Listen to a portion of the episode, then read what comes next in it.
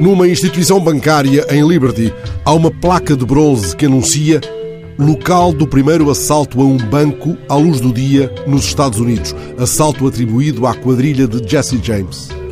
Que palavras deveriam constar de uma placa que assinalasse aos futuros visitantes do Capitólio a vergonhosa e deslocada ação de ontem, o assalto instigado por um presidente disfuncional, ainda em funções, ao coração do poder legislativo da maior democracia do mundo?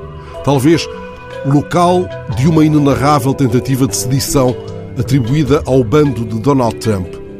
Este é, como referiu Joe Biden, um assalto sem precedentes, comandado por um truão sem escrúpulos, entrincheirado no Twitter, que entretanto lhe cancelou temporariamente a conta, ameaçando bani-lo para sempre.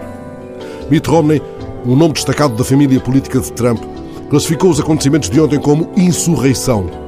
No interior do Capitólio, um representante do estado de Illinois disse pelo telefone à NBC: Todos os que se dizem republicanos, como eu, deveriam estar muito envergonhados.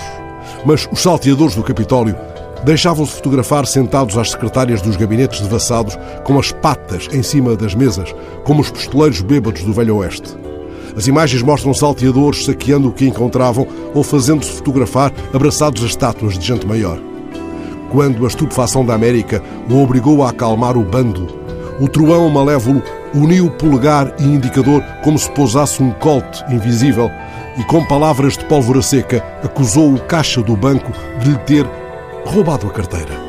John Lee Hooker já cá não está para cantar I'm bad like Jesse James.